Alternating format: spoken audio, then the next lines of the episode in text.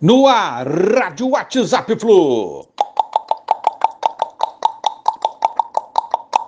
Onde a galeraça tricolor, 26 de julho de 2021. Campeonato Brasileiro. Após o jogo de sábado contra o Palmeiras, estamos agora em décimo lugar na tabela do Campeonato Brasileiro 2021 e o Corinthians joga hoje com o Cuiabá. Se o Corinthians vencer, nos passará é, nos critérios de desempate. Empatará em número de pontos, 17, mas no critério saldo de gols nos ultrapassará. Aí cairemos para 11. Vamos aguardar então.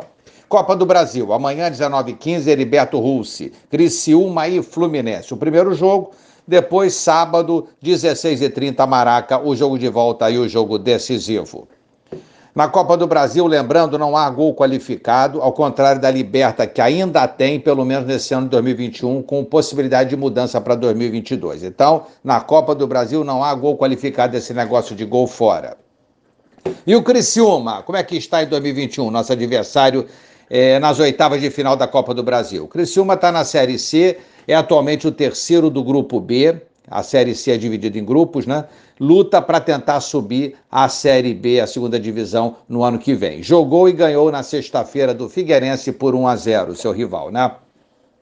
Em 2021, fez 24 jogos, com 6 vitórias, 11 empates e 7 derrotas. Empata bastante, então, o time do Criciúma.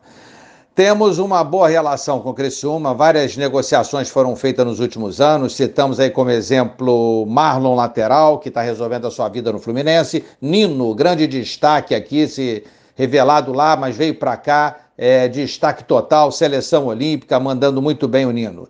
Ezequiel, aquele lateral direito, foi da base lá no Ribeto Russi e, jogou no Fluminense, mas não deu certo. Temos o Dodi também, que passou por aqui, depois saiu naquela naquela situação de, de, não, de não renovar e fez um bom, bom campeonato aqui, depois acabou saindo. O Luca, ele é da base, é do Heriberto Russi também, rodou aí por vários clubes e hoje está no Fluminense também. Então foram várias negociações aí com jogadores que já estiveram lá no Criciúma.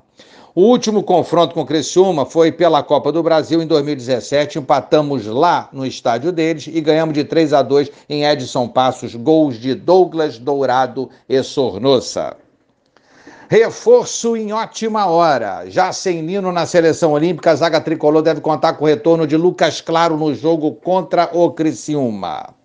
É, uma boa notícia, né? O zagueiro foi vetado da partida contra o Palmeiras de São Paulo após apresentar um desgaste muscular foi preservado, seguiu fazendo trabalhos específicos e deve retornar amanhã nessa partida é, pela Copa do Brasil contra o Criciúma lá em Santa Catarina.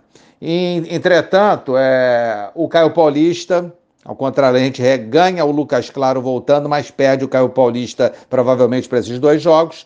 O atacante deixou o jogo contra o Palmeiras reclamando de dores musculares e existe aí a suspeita de que ele tenha sofrido alguma contusão é, maior aí, de repente o um estiramento e o jogador será submetido a exames para confirmar a gravidade desse problema. Torcer aí para não ser nada grave com Caio Paulista, jogador fundamental esse esquema do Fluminense em 2021. Avante, tricolor! Abraço a todos, valeu, tchau, tchau.